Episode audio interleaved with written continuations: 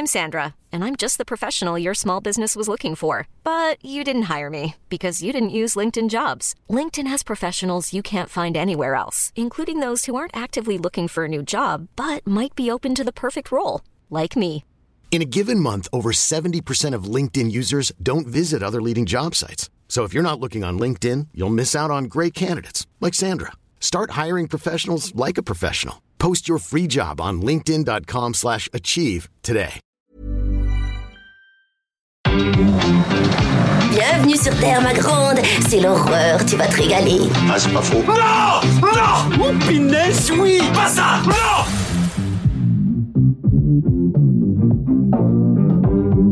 Dites mon nom. Je vais appeler Internet et leur demander de me faxer les numéros de téléphone de toutes ces femmes. Merci, merci, merci, merci. Écoutez, je dirai pas loin, comme ça, si c'est l'apocalypse ce soir, bip bip. Bonjour, c'est Clémence. Bienvenue dans We Love Série, le podcast signé We Love Cinéma qui s'intéresse aux séries cultes d'hier et d'aujourd'hui. Dans la collection du moment, on vous parle de The Office, série culte de NBC qui a réussi à accrocher le public en montrant la vie d'employés de bureau ordinaire. Et comme d'habitude, on prend notre temps pour creuser le sujet sur plusieurs épisodes. La semaine dernière, on vous racontait les raisons de son succès et ce qui en a fait une série si originale. Aujourd'hui, on va s'intéresser aux personnages et croyez-moi, on a du pain sur la planche. Faire le tour de cette joyeuse équipe, j'ai le plaisir de retrouver Stéphane Moïsakis. Salut Stéphane. Salut Clémence. Et Julien Dupuis. Salut Julien. Salut Clémence. Alors, est-ce qu'on décerne le titre de l'employé du mois aujourd'hui? Bon, dans tous les cas, il va falloir les passer en revue. Pour ouvrir le bal, je crois qu'on n'a pas trop le choix. On va commencer par le manager dans toute sa splendeur, Michael Scott. Alors Michael, il est interprété par Steve Carell, basé sur le personnage de David Brent dans la version britannique de la série. C'est le directeur régional de la succursale de Dunder Mifflin, donc euh, cette euh, entreprise qui produit du papier et qui en vend. Et c'est le personnage central de la série. Qu'est-ce qu'on a à dire sur lui? Il a des défauts, mais pas seulement. Euh, alors, ce qui, est, assez marrant pour faire une grosse distinction, en fait, on en parlait dans, l'épisode précédent, c'est que c'est, vraiment en fait un personnage nouveau, on va dire, euh, et dans, l'idée en fait que c'en est fait Ricky Gervais à la base. C'est vraiment ce, patron qui veut être ton copain, mais qui peut pas vraiment l'être parce que en fait, en gros, il a, de toute façon un rapport hiérarchique. Ce qu'ils ont créé avec euh, le personnage de, de Michael Scott, en fait, ce qu'ils ont vraiment rajouté, c'est euh, en gros cette idée qu'il ait un background en fait derrière. C'est, c'est un, un, un, comédien de stand-up raté. C'est-à-dire c'est quelqu'un qui veut vraiment en fait euh, être une star en fait. Et du coup, il a ce truc où, euh, bah, par exemple, un des un des euh, un des trucs qui, qui vont finir finir par utiliser, c'est qu'il écrit des scénarios. Et les scénarios qu'il écrit, c'est des trucs. Alors c'est un film qui s'appelle Threat Level Midnight en fait, qui est un, un, un comment dire un, qui, fait, qui font ils vont tourner. Ils vont finir par tourner et qui existent, hein, qu'on peut voir sur Internet en plus, en fait, à part, quoi. Euh, mais euh, il se voit comme un James Bond, mais sauf qu'évidemment, c'est une, série Z, en fait. C'est, un truc involontairement euh, comique, quoi. Et, ça crée un attachement, en fait, avec tous les personnages, parce qu'au début, en fait, euh, tous les, employés du bureau, en fait, de Durden Mifflin, ont lu le scénario, se disent mais c'est pas possible en fait et là ils parlent de nous en plus là il, là, met ce personnage mais c'est moi en fait ils se reconnaissent au début ça les énerve mais finalement, quand ils finissent par s'attacher à, Michael Scott, ils vont finir par le tourner avec lui au fil des ans, quoi.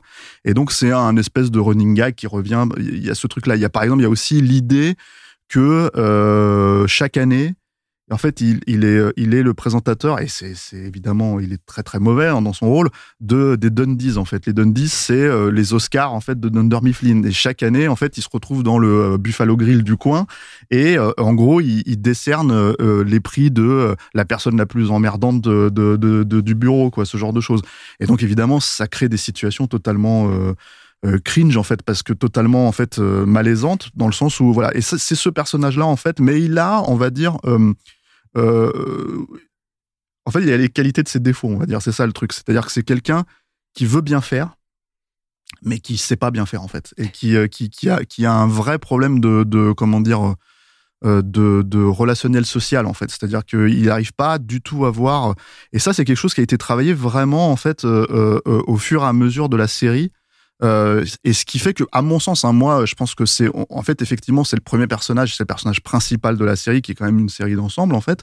Mais, pardon, mais en fait, c'est un personnage qui est fondamentalement ancré dans The Office. Steve Carell va partir en fait de la série en fait à la saison 7. On parlera dans Voilà, le dernier mais- épisode. Et c'est un énorme manque. Parce qu'il y a quelque chose qui n'était pas totalement terminé avec le personnage, en fait. Parce que, en fait, il est constitutif vraiment de ce que, de ce qu'est la série, en fait, et ce qu'elle raconte. Euh, je pense que, euh, pour prendre un exemple, en fait, différent, une fois que l'histoire d'amour est racontée entre Jim et, et Pam, une fois qu'elle est vraiment établie, parce que c'est tout un jeu du chat et de la souris, est-ce qu'ils vont Ah, vraiment, ça prend plusieurs saisons Voilà. pour qu'ils finissent par. euh, bah, une fois que c'est arrivé, en fait, tu pouvais les sortir de l'équation, c'était pas très grave à mon sens. C'est vraiment dans la série. euh, Michael Scott, tu peux pas. Et je pense que c'est euh, c'était un- c'est vraiment en fait le fait que dans la dans la dans les- dans la série complète, que en fait ils disparaissent dans la saison 8 et de saison 9, bah on sent ce manque là. Et, et ça ne fait que montrer que ça a beau être une série avec beaucoup beaucoup de personnages et des personnages très attachants, des personnages très très réussis, malgré tout en fait il manque. Il est c'était vraiment le personnage principal quoi.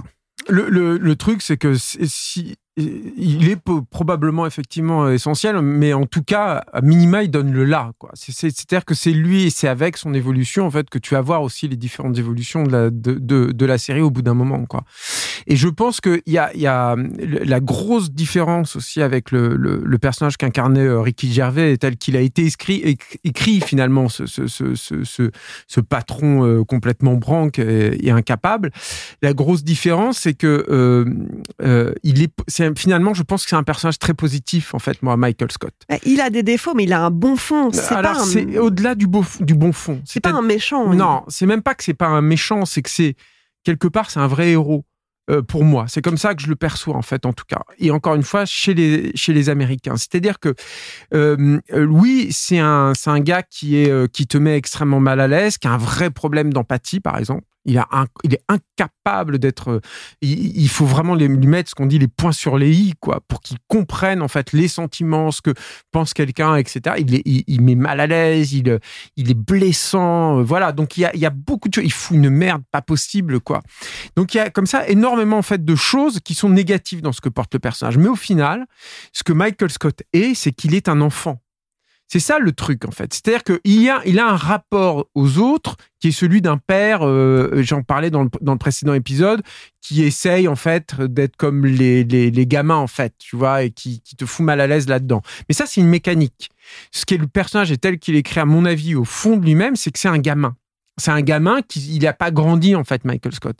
Et, et c'est un mec qui notamment prend ses rêves pour les réalités et pour des réalités. Et ce qui est ce qui est formidable finalement dans le personnage de Michael Scott, c'est que Michael Scott serait pas là, il serait dans une norme en fait finalement. Même si ils vont étoffer en fait la, la bizarrerie de tous les de, de toute la galerie, mais voilà, le, le, le The Office, il serait dans une espèce de norme et ce serait terrible. Il y a rien de pire finalement que ça pour ces personnages-là. Et finalement, euh, Michael Scott, à chaque fois, et c'est un des trucs en fait qui vont qui vont apporter et qui sera notamment euh, euh, après de ce que j'ai compris moi c'est Ricky Gervais aussi qui va qui va appuyer là-dessus aussi. C'est que Michael Scott en fait c'est c'est par lui que, que vient le chaos en général. Et c'est c'est lui en fait qui apporte la petite lueur d'espoir qui fait que finalement ces personnages-là réalisent que oui il nous a foutu dans la merde. Oui, il a révélé des secrets qu'on ne voulait pas euh, révéler. Euh, oui, euh, il nous a euh, outé euh, pour pour certains. Oui, enfin voilà, il, s'est moqué de nous sur des trucs et tout. Mais il a apporté tout à coup de la fantaisie dans un, un monde qui normalement en est dénué in- intégralement quoi. Et, et, et je pense que ça c'est euh, c'est extrêmement précieux et c'est là en fait où il est héroïque en fait. C'est qu'il casse en fait le train-train routinier, il casse le quotidien tout à coup. Et, euh, et je pense en fait que c'est comme ça en fait que The Office fait finalement de Michael Scott un personnage positif et euh, à mon sens ultra ultra positif quoi. Puis il y a- il y, a quelque chose, moi je me suis fait la réflexion en revoyant le tout premier épisode, qui pourtant est à un degré de malaise quand même assez prononcé. Bah, qui est le Euh. plus proche parce que c'est un épisode qui est clairement littéralement transposé de, la série euh, anglaise, oui. Voilà, il est, vraiment euh, très malaisant. euh, et en même temps, tu sens que dans, cet épisode, on, on annonce que bah, la, branche de, de, à Cranston risque de fermer. Et tu sens, malgré toutes les horreurs qu'il peut dire, toutes les blagues qui, tombent à plat, etc., toutes les remarques blessantes, que il veut, il veut soutenir ses employés et il veut les aider. Et il- il a quand même euh, des, des sentiments. Il a un côté très protecteur envers. Bah, c'est sa vie, hein, Dunder Mifflin. Hein. C'est, euh, c'est, euh, c'est, en fait, c'est, mais c'est, un des trucs en fait qui est assez marrant euh, aussi, je trouve, dans, dans, dans la série. C'est, c'est, si on te dit tu vas regarder une série sur des gens qui vendent du papier, tu fais mais pourquoi en fait je regarderais une série sur des gens qui vendent du papier? Mais sauf que justement, en fait, les gens qui vendent du papier dans cette série, en fait, pour eux, c'est hyper important. C'est-à-dire que en fait, ça te dépasse. euh, c'est pas, c'est pour faire une analogie avec un film. C'est comme, enfin. Euh, c'est comme euh, la boxe dans Rocky. Euh, C'est pas si important que ça la boxe dans Rocky. En fait, ce qui est important, c'est Rocky et en fait ses relations avec les personnages, quoi. Donc là, c'est un peu la même logique. Et, en gros, euh, et en gros, bah oui, euh, il a, il comment dire, euh, il a l'idée que bah de toute façon, c'est, euh, il se sent euh, protecteur, mais c'est en fait, c'est, faut préciser aussi ce truc hein, pour les gens qui connaissent pas forcément The Office, c'est que c'est pas un patron au sens, euh, c'est un petit patron. C'est vraiment. C'est un fait, manager. C'est un manager. Voilà. C'est il le est- manager local. voilà, il va devoir se battre avec ses propres, euh, comment dire, euh, patrons à lui, en fait, à un le moment marteau donné. l'enclume, C'est ouais. ça, exactement. Et donc, du coup, c'est aussi une des, une des façons de le rendre attachant, en fait, parce qu'il va se battre pour ses employés euh, quand, quand il faut le faire, quoi. Donc, il y a, y a bon, il a, il a, voilà, il a tout ça, en fait, euh, en lui. Mais après, ce qui, ce qui, on en revient toujours à la même problématique, c'est-à-dire que c'est quelqu'un qui, parce qu'il a ce besoin, en fait, de reconnaissance et tout ça, etc., c'est celui, c'est lui qui va s'offrir sa propre tasse, euh, euh, le world's Le be- meilleur boss. le meilleur boss quoi. Personne d'autre ne lui a offert. Il y a que lui il y a que lui qui se l'achète en fait. Et du coup il, il est là il fait oui en fait il ment il dit oui j'ai reçu ce truc Mm. là mais bon c'est- est-ce que c'est moi qui l'ai acheté? Oui c'est moi. Mais bon c'est au cas où on l'offrirait. Enfin c'est- donc voilà il détourne complètement le il- c'est quelqu'un en fait si tu veux qui oui c'est un enfant comme dit Julien mais c'est aussi quelqu'un qui plie la réalité en fait à, à son fantasme en fait. Euh, il- dans ses histoires d'amour par exemple dans ce genre de choses etc etc Comme un gosse. comme un gosse Il oui, est mais- dans les jeux de rôle permanents, quoi. donc voilà. Et, bah, d'ailleurs, son, son, son amour du stand-up, c'est aussi un des trucs qui fait que des fois, il se retrouve, par exemple, il crée des personnages. Moi, il y a moi, ce truc où il crée ce personnage, vous parlez de ce Prison Mike, là, en fait, et il, crée Avec un le espèce de... bandana sur Ouais, la voilà, tête. c'est un- il crée un personnage, en fait, qui est un, un, un, un ancien, euh, comment dire... euh, Tolard. Tolard, en fait, et qui raconte sa vie, alors qu'en fait, il, il n'a absolument aucune expérience de ça, donc du coup, ça devient ridicule, et en fait, c'est un personnage qui vient d'un film, en fait, euh, qu'il a dû voir quelque part, et il- en fait, il s'im- il s'imagine ce truc-là, quoi. Ce qui, est, ce qui est hyper fort dans l'écriture de Michael Scott aussi, c'est là où vraiment il y a, Craig Daniels et puis ses, ses scénaristes ils ont assuré, je trouve, c'est que il franchit la ligne jaune souvent en fait. Euh, notamment avec les, personnages euh, black et tout parce qu'il a comme il est blindé de d'a priori il il arrête pas en fait de, de, faire des, gaffes en fait dans ce sens-là et ça et pourtant je trouve que comment dire cette euh, t'es pas ta sympathie envers lui, en fait, elle est pas mise à mal, en fait, par ça. Euh, parce qu'en fait, il y a, y a, et je pense que ça vient aussi beaucoup de l'interprétation de Steve Carell, mais il y a une innocence, en fait, là-dedans. Et, et, et- quand tu lui expliques, en fait, le truc, il, tout à coup, il comprend, en fait, son erreur et il est, il a pas de mal, en fait, à, à, reconnaître ça. Et il y a un autre truc aussi chez Michael Scott, c'est que c'est aussi un personnage qui demande de, l'affection, beaucoup d'amour qui en donne et du coup aussi énormément et qui en demande beaucoup. Et je pense en fait que le- l'empathie du spectateur, elle est euh, facile à solliciter dans ces cas-là. Un personnage qui va te donner beaucoup d'amour et qui en demande beaucoup, toi-même en tant que spectateur, à moins d'être un monstre, mais euh, t'as as envie de l'aimer en fait. T'as envie de le, de- de le prendre en fait et de lui dire. Allez, je vais te la payer, ta... je vais te la payer ton mug. Alors, il y a un personnage peut-être qui aurait pu lui payer ce mug. C'est le personnage de Dwight Schrute, interprété par. je euh, pense pas qu'il aurait acheté moi. Ah, peut-être pour se faire bien voir. Mais en tout cas, ce personnage, bah, on, on va en parler. Alors, euh, hors antenne, tout à l'heure, on se disait, en fait, il y a un peu ce trio d'employés euh, composé par Dwight Schrute, Jim Alpert et Pam Beasley, Hmm, euh, qui, qui sont tous les trois interconnectés. hmm. Euh, Dwight, dont c'est l'assistant euh, du directeur régional, l'assistant de Michael Scott, qui aimerait bien que, que bah, être calife à la place du calife. En gros, c'est un petit peu son, son but euh, dans les lui, premières saisons de la série. Euh, lui aussi, au niveau des compétences sociales, c'est pas toujours. euh, Lui, c'est Bah, le c'est c'est le bouseux. Hein. C'est le dindon de la farce hein, dans l'histoire. Hein. Je veux dire, c'est le, le personnage qui est là justement. Tu sais, dans les dans les fêtes foraines là, c'est les, les têtes là sur lesquelles tu balances les balles. quoi. C'est lui. C'est le personnage que t'adores euh, que t'adores dé- détester. Mais quand tu parlais tout à l'heure du groupe, ce qui est intéressant.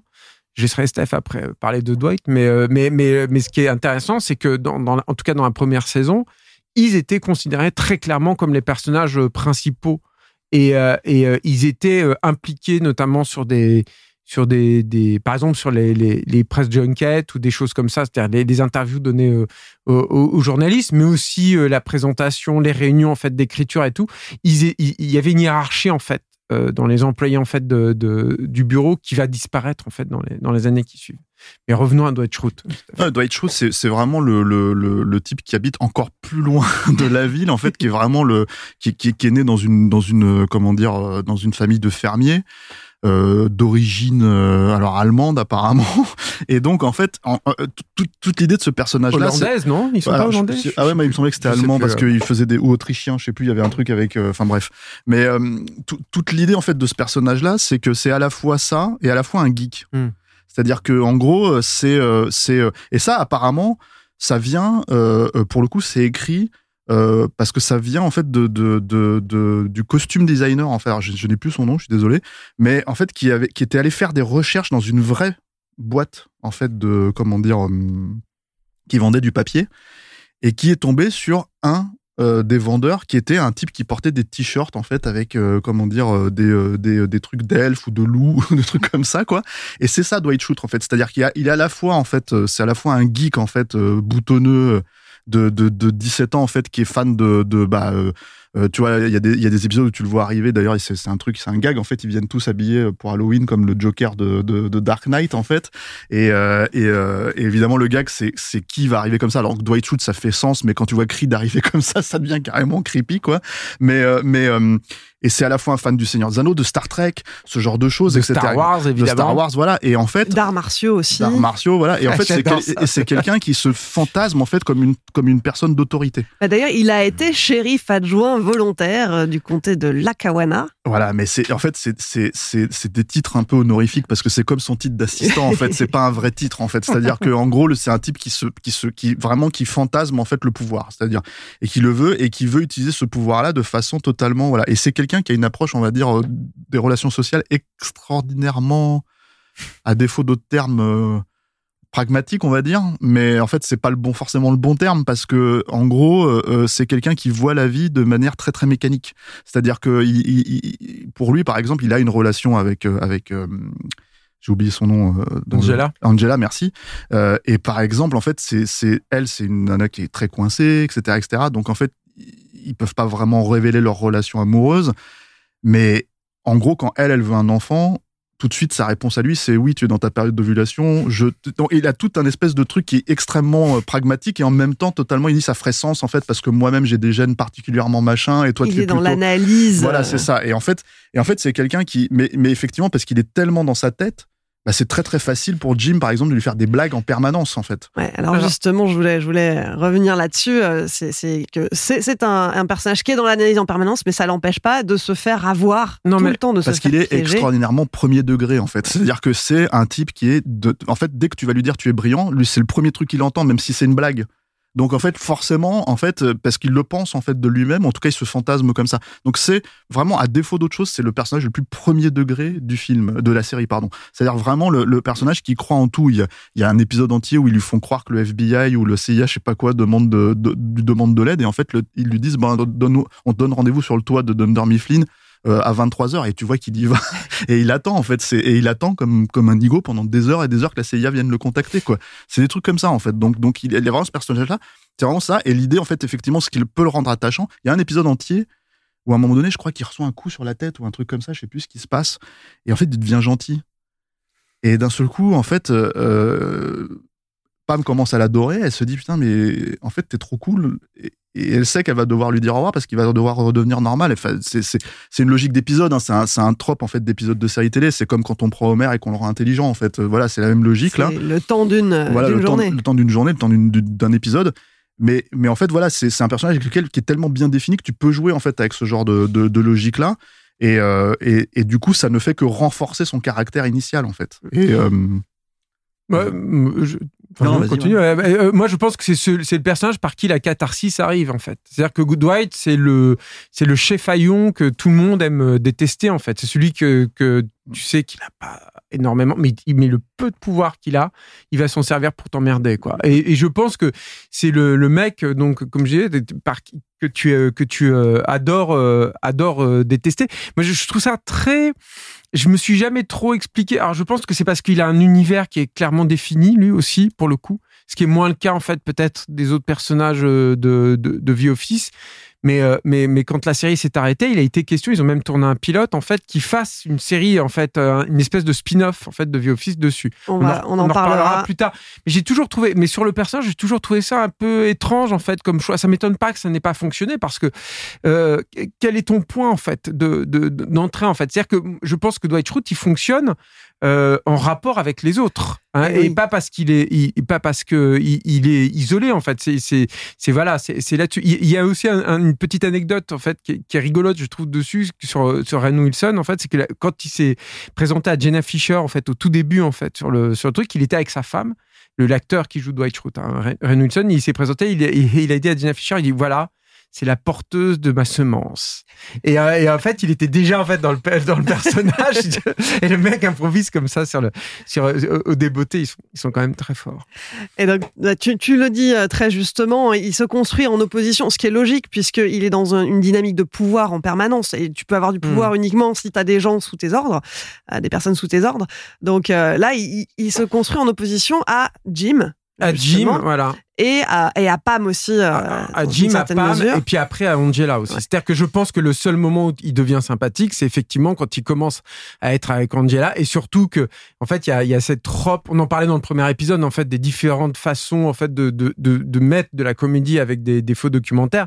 Il y a un truc dont on n'avait pas parlé sur le premier épisode et qui est beaucoup euh, travaillé là, qui est la caméra cachée, en fait, qui Mm. surprend Mm. quelque chose, en fait. Tu vas regarder à travers une Voilà. porte entrebâillée. Et c'est génial parce que c'est le seul moment en fait où Dwight montre sa faiblesse en fait vis-à-vis d'Angela en fait qui elle va le dominer mais alors complètement et c'est le seul moment en fait où finalement tu commences un petit peu à t'attacher au personnage. Et Jim et Pam, c'est des personnages normaux. hein. Exactement. C'est eux, rep- ils incarnent la normalité à, à côté de personnages comme Mm. Michael ou comme Dwight. Et en fait, ils, ils représentent en fait aussi un, un vrai truc de série, c'est-à-dire télé, c'est-à-dire le est-ce est-ce qu'ils vont se mettre ensemble ou pas. C'est-à-dire t'as as des tonnes de séries euh, en fait qui fonctionnent sur ces sur cette dynamique-là, L'intrigue amoureuse. euh, avec euh, toute la problématique que si finalement euh, ils finissent par se retrouver ensemble, bah en fait ça peut s'écrouler. Il y a plus d'intérêt en fait. Il y a, il y a eu d'é- d'énormes. Enfin, c'était un des problèmes sur Claire de Lune par exemple entre entre le personnage de Bruce Willis et, et Sybil Shepard. C'est-à-dire qu'il y a eu au moins trois saisons avant qu'ils se finissent par coucher ensemble, alors qu'en fait leur comment dire l'attraction était là en fait depuis le début.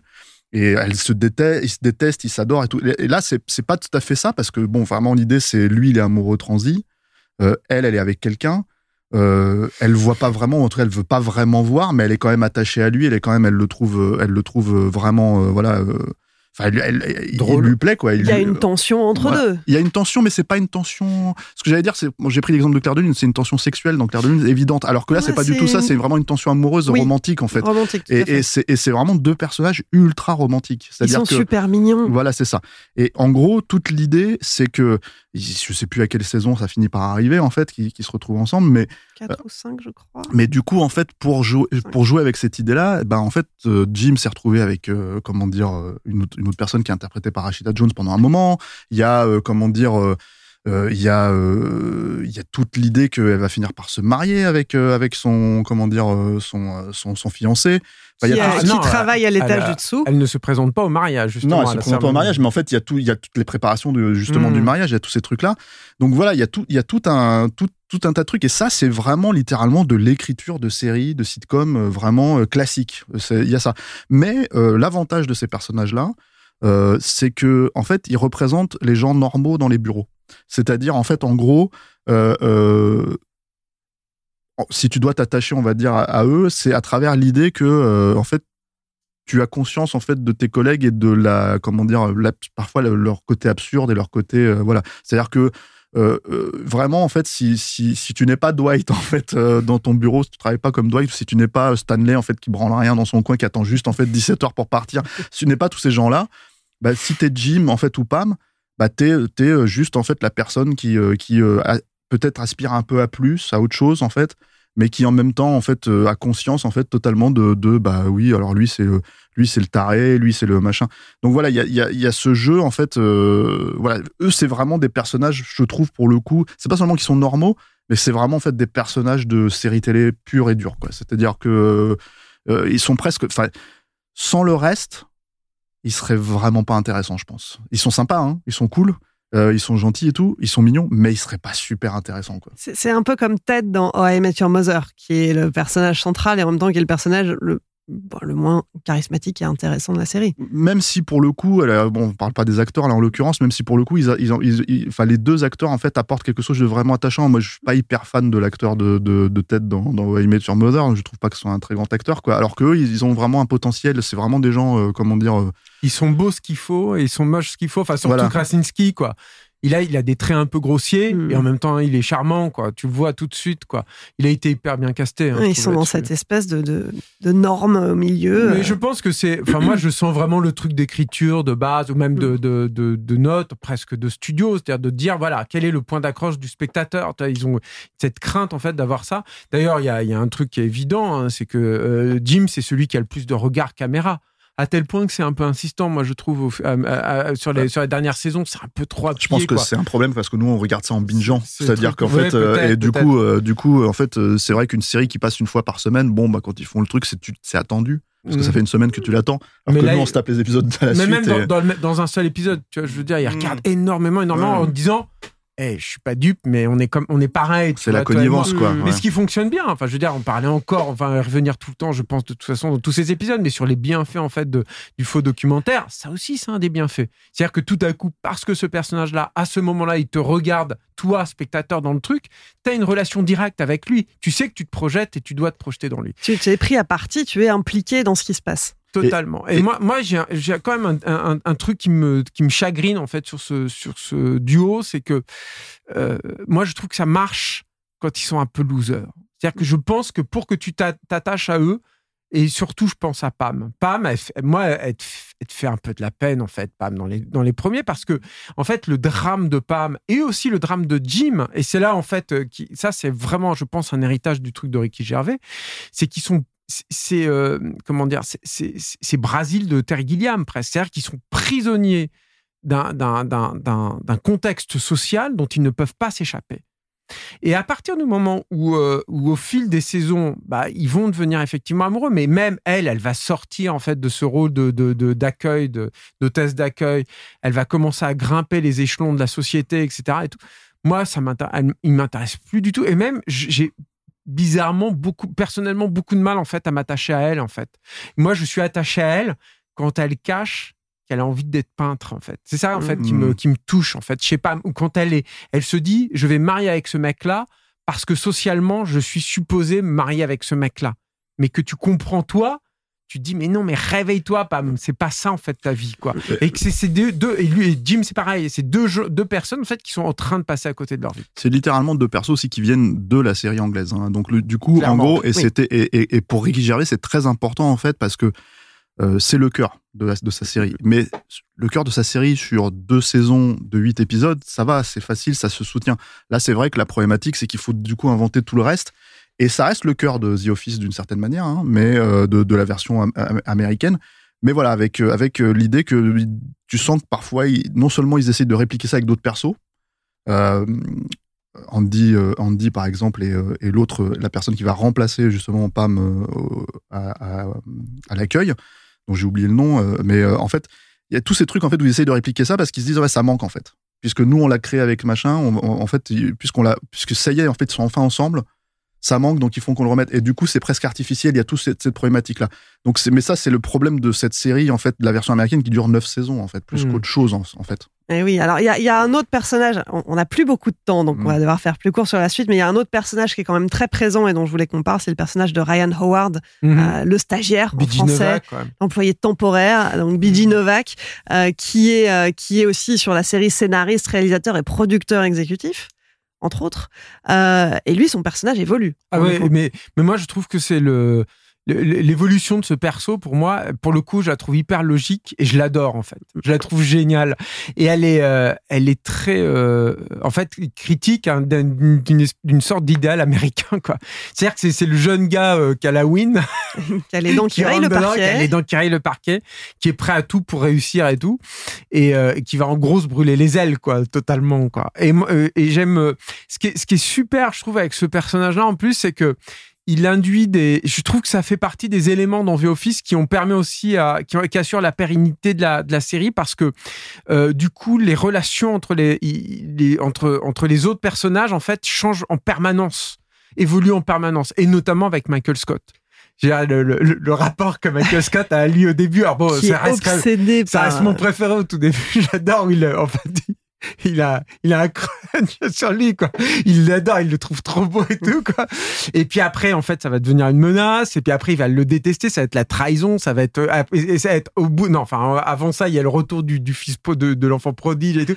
Enfin, je veux dire, Il y a tout un truc de projection. euh, il marche super même avec le avec Mindy Kaling enfin avec le personnage de Mindy Kaling je trouve que ça- et moi j'aime vraiment beaucoup ce personnage secondaire je trouve qu'il est il est très finement écrit je trouve que parce que il faut pas croire que les mecs ils arrivent avec un grand plan quoi tu vois donc ils savent pas en fait où ils vont les personnages et je trouve que réussir à faire ça le commencer comme ça, le faire évoluer comme ça et le terminer comme ça, c'est un vrai beau tour de force d'écriture. Je trouve vraiment, j'ai beaucoup d'admiration moi pour l'écriture en fait de ce personnage-là.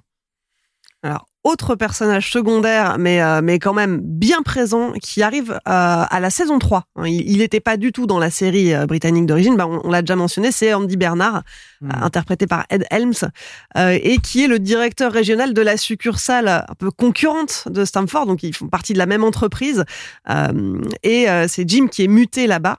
Euh, et finalement, cette branche-là fusionne avec euh, la, la branche de Scranton un peu plus tard dans la saison. Euh, donc lui, on l'a dit, il n'a pas d'homologue dans la version britannique. Euh, il est pas mal euh, inspiré euh, du, du personnage de David Brent euh, de The Office euh, anglais.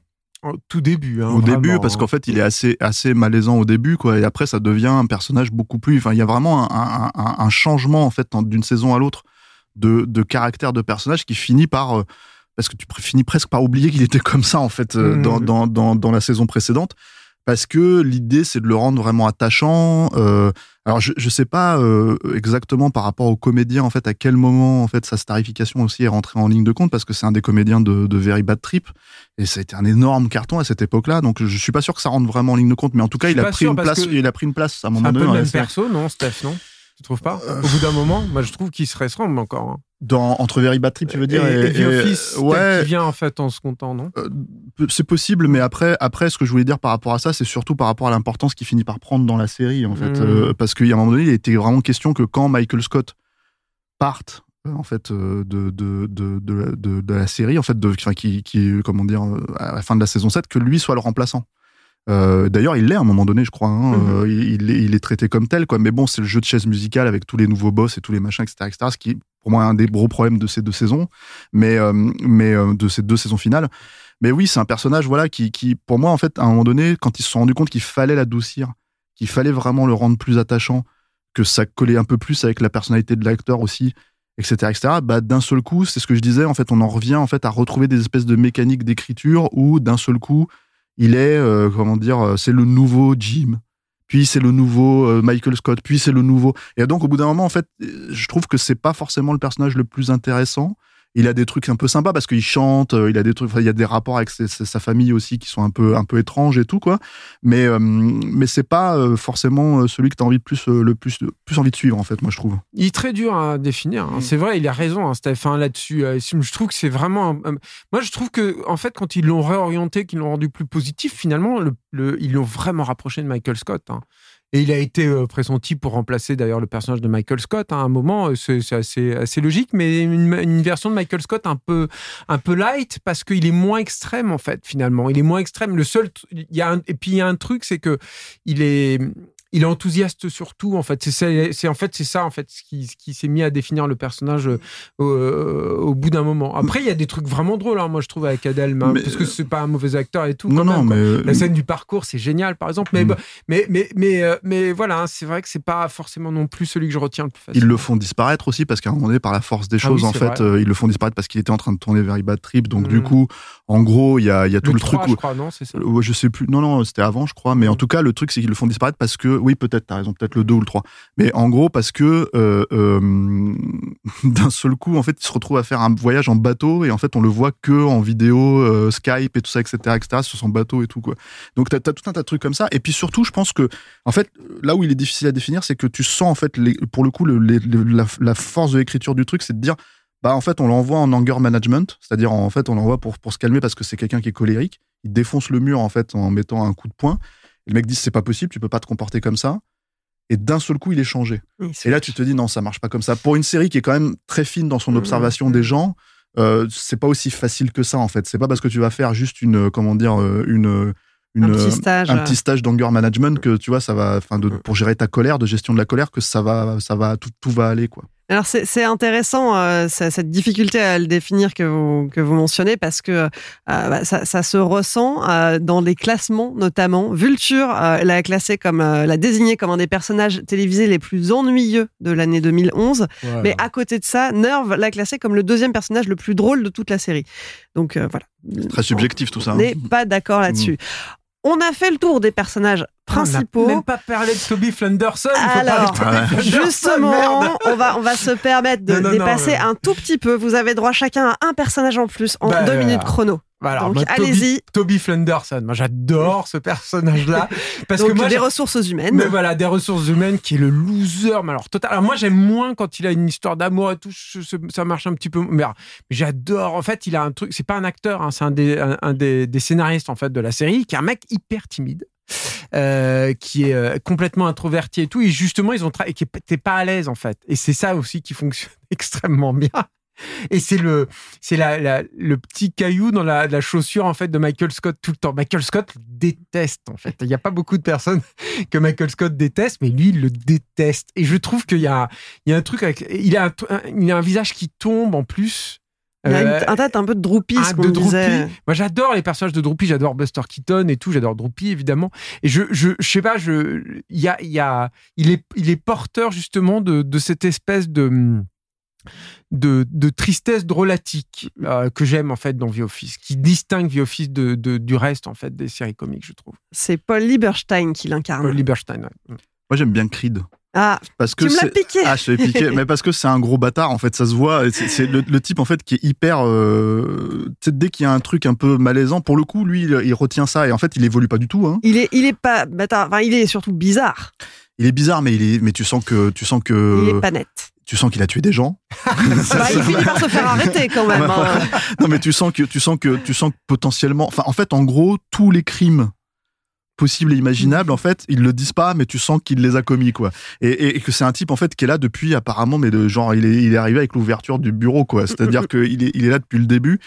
Et il est tout le temps, en fait, à s'intéresser à, tu vois, par exemple, s'il y a un truc un peu bizarre, il va dire, oui, moi, ça m'intéresse, je veux, le- je veux le voir, oui, oui. Il est Je tout le temps à chercher la merde et tout ça, etc., où il l'a fait, voilà. Et donc, du coup, et comme il est, il est vraiment, il le joue, mais d'une manière, en fait, tellement, mais, parce que c'est un vieux gars, en fait, euh, qui s'appelle Creed aussi, l'acteur. Il s'appelle Creed Bratton. Voilà, c'est ça. En fait, Aussi. il, il- il- il le joue de manière, mais tellement, euh, premier degré, tellement, en fait, euh, sans, sans wink, en fait, sans, sans, sans clin d'œil, sans rien, sans petit sourire, sans rien, qu'il est absolument, enfin, moi, je le trouve absolument merveilleux. Alors, tu peux pas lui, c'est pas un personnage, hein, en vrai. C'est-à-dire, c'est vraiment quelqu'un qui est en, en- en second plan, quoi. Alors- C'est la touche surréalisme Voilà, en fait ouais. de la de la série, ouais. Mais c'est drôle ce que tu dis parce que d'après, c'est BJ Novak qui en parle. Et il a déclaré que bah, dans la vraie vie, Creed Bratton, il est vraiment comme son personnage. Ça La seule, la seule différence, Il c'est a que dirigé des sectes et il, tout. il a, il a bon cœur, il est sympathique. Ah oui, ouais, Euh, c'est il, a, très il a pas, il a ce côté, euh, ce côté sombre, Euh, mais euh, il- lui aussi, dans la vraie vie, fait des déclarations bizarres, confuses, obscures, euh, et, euh, et euh, ses interlocuteurs. et- surtout, t'as l'impression que c'est un mec qui s'en fout. Mais vraiment, en fait, c'est-à-dire, il s'en fout de ce qu'il dit. Pour le coup, il a, zéro euh, connexion sociale avec les autres. C'est-à-dire qu'il est, il est vraiment. C'est- en fait, c'est une représentation aussi euh, d'une certaine forme de comédie aux États-Unis. hein. Il y a, récemment, il y a un comédien, moi que j'aimais beaucoup en fait, qui nous a quittés, qui s'appelait Norm Macdonald. C'était ça. C'était quelqu'un qui était défini comme j'en ai rien à foutre. C'est-à-dire, je peux dire ce que je veux dire, même si c'est pas machin. Tant que c'est drôle, tant que c'est pour la blague, en fait, ça fonctionne. Et ça, c'est une représentation écrite, on va dire, euh, travaillée dans la série. C'est-à-dire qu'il est écrite, c'est vraiment ça. C'est Norm Macdonald appliqué à la série The Office, quoi. Très bien. Bon bah on a dépassé le temps imparti, donc je pense que on va devoir malheureusement s'arrêter là. Euh, alors c'est qui l'employé du mois? Creed, évidemment. Non, c'est Michael Scott. voilà. Non, c'est le meilleur boss. lui. Bon bah écoutez, vous pouvez regarder la série ou la revoir Mm. pour vous faire votre propre avis. Euh, maintenant que la fine équipe est au complet, de quoi est-ce qu'on va parler la semaine prochaine? Bah, L'équipe derrière la caméra, euh, peut-être un peu la série anglaise aussi. C'est Ouais. intéressant, La façon faut ça a en été, parle. ouais. C'est bien, tu as bien lu les notes euh, Ah, de voilà. préparation. Une fois. Une fois, une fois n'est C'est pas coutume. Après avoir fait le tour des personnages, on va aller regarder ce qui se passe de l'autre côté de la caméra. On s'intéressera au showrunner, bien sûr, Greg Daniels, mais aussi au reste de l'équipe qui a œuvré sur la série. Et puis, on reviendra sur Ricky Gervais, le papa de la série originelle The Office britannique. Julien, Stéphane, merci de m'avoir accompagné pour le second épisode de cette collection. Merci Clémence. Merci Clémence. We Love Series, c'est fini pour aujourd'hui. Pour suivre les prochains épisodes ou réécouter celui-ci, rendez-vous sur welovecinema.bnp Paribas et sur vos applis de podcast. Nous, on se retrouve mardi prochain pour la suite de cette collection consacrée à The Office. À très vite.